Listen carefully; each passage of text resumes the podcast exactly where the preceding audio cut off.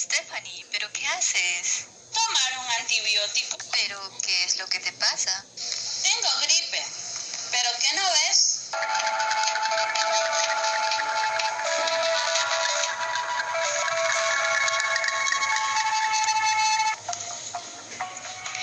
¿Y tú?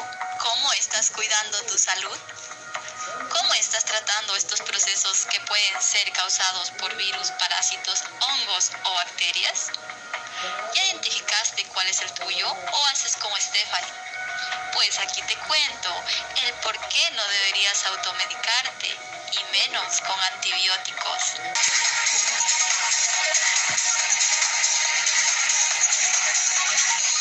¿Qué tal? Soy María José Ferie, tecnóloga en bioquímica y farmacia, actual estudiante de la carrera de comunicación social en línea y hoy te contaré la historia del uso indebido de los antibióticos, sus inicios, su evolución, sus pros y sus contras para la salud del ser humano.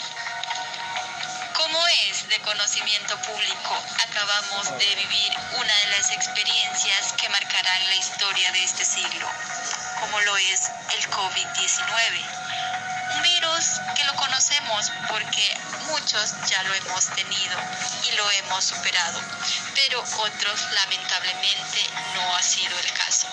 Por ende, hoy vamos a hablar de un caso particular que es nuestro país y cómo este está preparado, sobre todo lo que es su área de salud para enfrentar casos tales como el antes mencionado. Esta alarma social tiene como factor determinante el uso indiscriminado de antibióticos, es decir, que en países como Ecuador aún es permitido acercarse a una farmacia y solicitar que se los vendan sin ninguna prescripción médica a diferencia de otros países de Europa, por ejemplo, se ha estado analizando prohibir su venta sin antes contar con una guía médica o como la conocemos comúnmente, una receta. Sin embargo, esta problemática es común en países en vía de desarrollo que no cuentan con un sistema de salud y orientación eficaz a la hora de tratar nuestro bienestar, ya que este mal puede desarrollarse en un mal peor. A continuación te explicaré el por qué.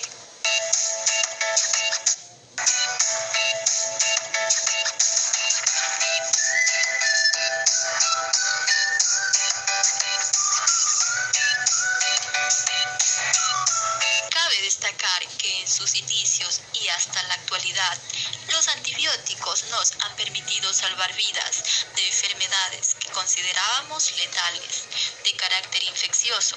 Sin embargo, la evolución, derivación de la misma ha sido tanta que hoy en día encontramos una amplia variedad y aunque en su mayoría decimos que su función es el amplio espectro, no está de más precautelar su correcto uso.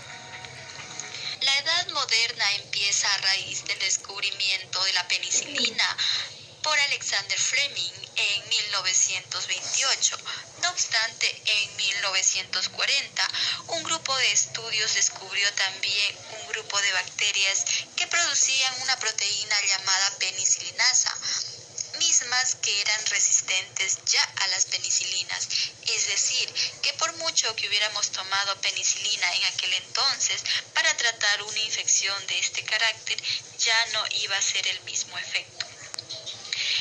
Luego de que se introdujera como uso terapéutico, estas bacterias comenzaron a duplicarse, por ello, en 1950 y 1970 fue una época brillante para la ciencia en la medicina, misma donde se descubren más antibióticos para tratar diferentes clases de bacterias, con la gran esperanza de erradicarlas por completo.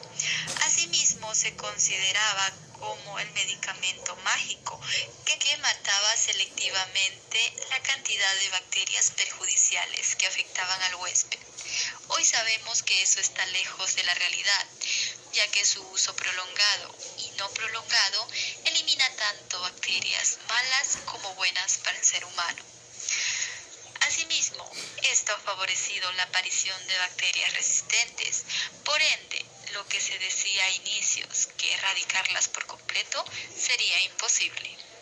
Pero sí podemos controlarlas, controlar su prolongación y su resistencia, haciendo el uso correcto de los antibióticos.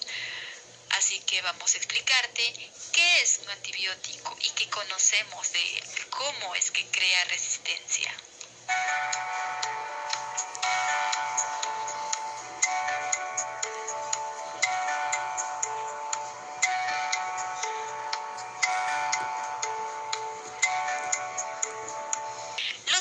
Antibióticos son sustancias que inhiben el crecimiento de los microorganismos, los matan y los pueden hacer de diferentes formas. Algunos antibióticos actúan inhibiendo la síntesis de la material genético, por ejemplo, al romper la cadena del ADN. Es que cuando una bacteria vaya a replicarse y ven que su ADN así, se les complicará su división celular. Por ello, complicará su división celular, por ello evitará multiplicarse. Así de fácil. Otros antibióticos actúan inhibiendo la síntesis de proteína, que son los que hacen que todas las funciones de la célula, así que sin proteína que haga que funcionar a las bacterias, pues la bacteria se muere irremediablemente. Otros atacan a la pared celular de la bacteria, además de tener una membrana que delimita la célula bacteriana, tienen una pared celular que los protege del mundo exterior. Para mantener esta pared celular integrada, las bacterias poseen unas proteínas que mantienen la integridad de la pared celular. Por ello, es necesario enfatizar en la base a lo que antes mencionamos, el correcto uso de antibióticos, su función, que es únicamente para tratar infecciones bacterianas causadas por bacterias, es decir, que si te pasa lo de Stephanie, que estaba tratando una gripe de origen viral con antibióticos, estaba empeorando su mal. Como ya lo dijimos, el antibiótico no sirve para descomponer virus. Además que estaría matando a Stephanie bacterias buenas que contribuyen al sistema de defensa, dejándolo débil. Por ello, dar paso a más bacterias que más adelante ya no serán fáciles de erradicar. Pero, ¿cómo se desarrolla una resistencia a los antibióticos?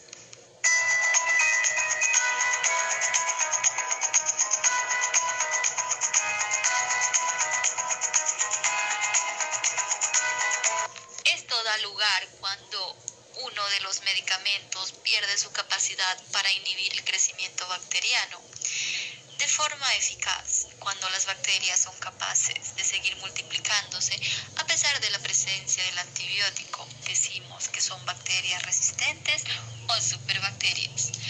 Esta resistencia se produce por mutaciones genéticas al azar, es decir, tenemos una población de bacterias y a medida que vamos dando antibióticos, estas van siendo eliminadas, no obstante al azar es posible que dentro de tocar estos millones de bacterias, tienen esta población que haya una bacteria que adquiera una mutación genética distinta, a que puede ser inútil o perjudicial para la salud o en otros casos son las mismas que ya no mueren en presencia de los antibióticos porque ya crecerían es posible que dentro de tocar esos millones de bacterias que tiene esta población haya una bacteria que adquiera una mutación genética distinta, que puede ser inútil o perjudicial para la salud. O en otros casos son las mismas que ya no mueren y en presencia de antibióticos, porque ya crecían modificar su ADN. Pero, ¿cuál es el problema?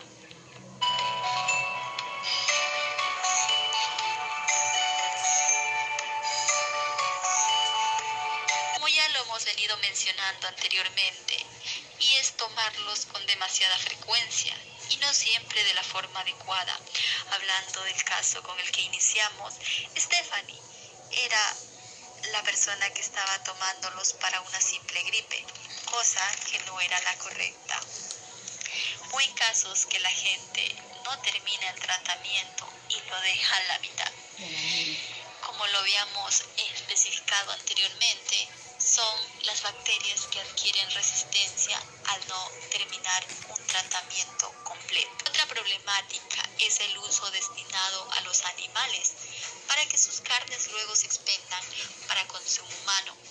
En Estados Unidos, el 80% de los antibióticos que se compran son para uso en animales y aunque con ello se busca lograr una carne de mejor calidad, por otro lado perjudican su resistencia bacteriana, que posee que también pueden ser transmitidas al ser humano. A través de la cadena alimenticia, como podemos darnos cuenta, hay muchos factores que están influyendo en la aparición de microorganismos resistentes y esto es un asunto de amenaza global. Solo en Europa se estima que unos 25.000 pacientes mueren al año por haber tenido resistencia a la mayoría de los antibióticos. La OMS ha alertado de una era post-antibióticos en la cual una infección común puede terminar siendo letal debido al mal uso de estos medicamentos.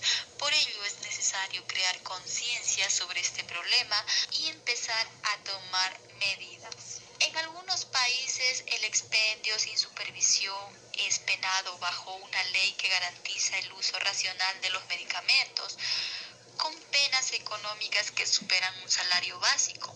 Debemos tener en cuenta que en nuestro país no ha sido el caso.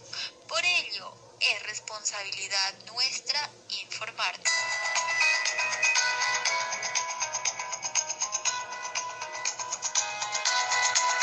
En conclusión, si estás pasando por una gripa que puede ser ocasionada por virus o si fuese el caso de otras infecciones que pueden ser parásitos u hongos, los antibióticos no son la solución.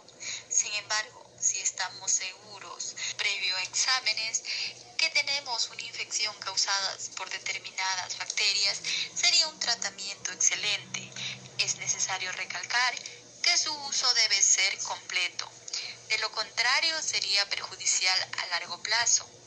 En términos más prácticos, es siempre mejor evaluar tu caso con un profesional, pero no te quedes con esta información.